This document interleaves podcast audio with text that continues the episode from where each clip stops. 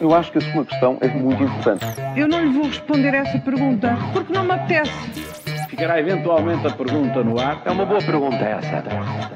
Esta quarta-feira falamos de marcha atrás tática, a repetição da história, urgências programadas, mas começamos por passaportes pouco úteis, porque eu ando aqui com uma questão que manda a azucrinar a cabeça já há alguns dias. Eu quero falar sobre os vistos da CPLP. Anos. Há 50 anos que eu ando a pensar nisto. Estamos a vender gato por lebre, Júlio. É, olha, Portugal fez um acordo com os países de língua portuguesa para a criação de um visto de mobilidade e residência mais rápido e menos burocrático. Dos países todos que assinaram, é verdade, para já o nosso é que avançou com a abertura de fronteiras.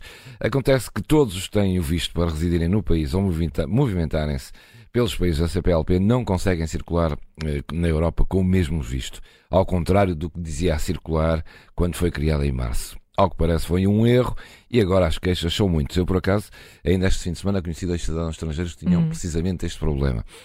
Portugal assinou então este despacho, mas não perguntou nada à União Europeia. Em setembro, a União claro, abriu um processo de infração ao nosso país. Agora temos aqui uma bota para descalçar por termos vendido pois. gato por lebre. Ora, pois. Acontece? Acontece. É uh, e acontece também que há mudanças anunciadas. Será que as urgências dos hospitais vão continuar a ser consideradas urgências, Paulo? Pois, provavelmente não, pelo menos uh, numa grande parte de, dos casos. Uh, Fernando Araújo, o CEO de, do SNS, revelou que dentro de pouco tempo só poderá ir às urgências quem for enviado ou pela linha SNS 24, eh, por um médico ou por outro hospital.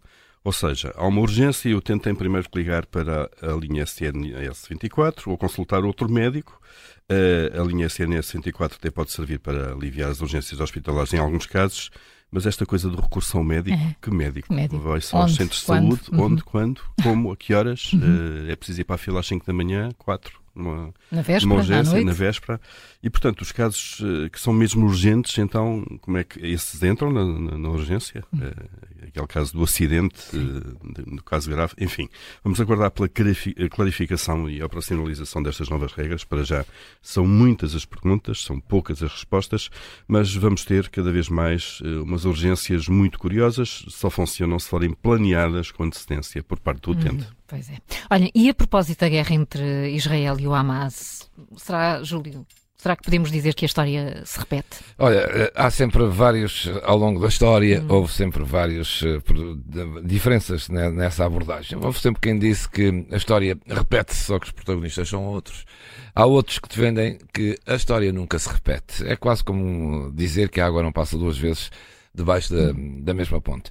Vem isto a propósito do que está a passar de novo em Israel e serve também como sugestão para estes dias, mas sugestão para vocês também. Não sei se já viram ou não e que vale mesmo a pena. Nesta minha vida errante, triste, só eu abandonado de Lisboa. Fui ver o filme Nesta Cidade de Luz que Nunca Chove. Fui ver o filme uh, Golda, precisamente sobre Golda Meir. Com ou sem pipocas? Uh, com pipocas. Claro. Boa. Salgadas ou doces? Não, docinhas. Não, esta conversa acaba aqui. Acaba aqui. Eu vou com não o Paulo, eu vou com o Paulo ver o filme. Não há condições, Sim, e então? De Golda Meir, primeira-ministra de Israel uh, na guerra de Yom Kippur, e está lá tudo o que estamos a ver hoje. Também nesse tempo Israel foi surpreendida com um terrível ataque de sírios egípcios. Também nesse tempo os serviços secretos falharam. Também nesse tempo o governo israelita eh, prometeu ao seu povo que esmagaria quem se meteu com eles. E também nesse tempo os americanos fizeram de tudo para conseguir um cessar-fogo e impedir um contra-ataque de Israel por causa das boas relações que era preciso manter com os países árabes na altura, com a União Soviética e com os interesses, claro, do petróleo pelo meio. Nessa altura, Golda Meir não se rendeu e fez o que prometeu. Ganhou a guerra, conseguiu o reconhecimento do Estado de Israel e assinou um acordo de paz com os países invasores. Há diferenças, claro, entre Golda Meir e Netanyahu. Do filme, queria deixar-vos um diálogo magnífico entre ela e Henry Kissinger, que era o, o era o grande amigo dela, era o secretário americano, era o correspondia ministro, ao, ministro, correspondia ao primeiro-ministro, mais ou menos, americano, e que era ele que fazia todos os contactos com ela e eram muito amigos.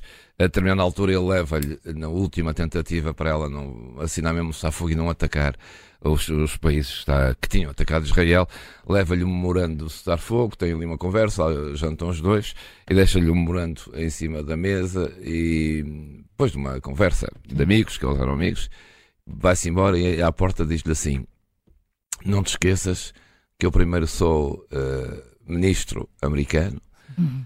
depois sou americano, e a seguir é que sou judeu. E ela diz-lhe: Não te esqueças que em Israel nós lemos da direita para a esquerda. Que grande diálogo. Ah, muito bem. Que grande diálogo. E atacou mesmo e ganhou a guerra. E não fez a vontade aos americanos nem aos países ocidentais. Ganhou a guerra, mas Golda Meir era de outra fibra, era outra. Enfim, outros tempos. Os protagonistas, de facto, é que são diferentes, mas vale a pena Fiquei muito. com vontade de ver o filme. Vale sim. muito a pena ir a este filme de, de uma primeira-ministra que passava horas, horas, horas, horas e horas sempre a fumar. Com pipocas salgadas. Muito politicamente incorreta. Ó Paulo, e, e por cá, será que o governo já meteu a marcha atrás eh, no aumento do IUC? Olha, é o que parece, João, não é? Eh, O aumento seria no máximo de 25 euros no primeiro ano, mas depois subia por aí acima, nos anos seguintes. Agora o Governo travou a fundo, É. só aumenta 25 euros para o ano e fica por aí, pelo menos são as declarações de ontem do Governo, eh, já não sobe mais então do que isso nos anos seguintes.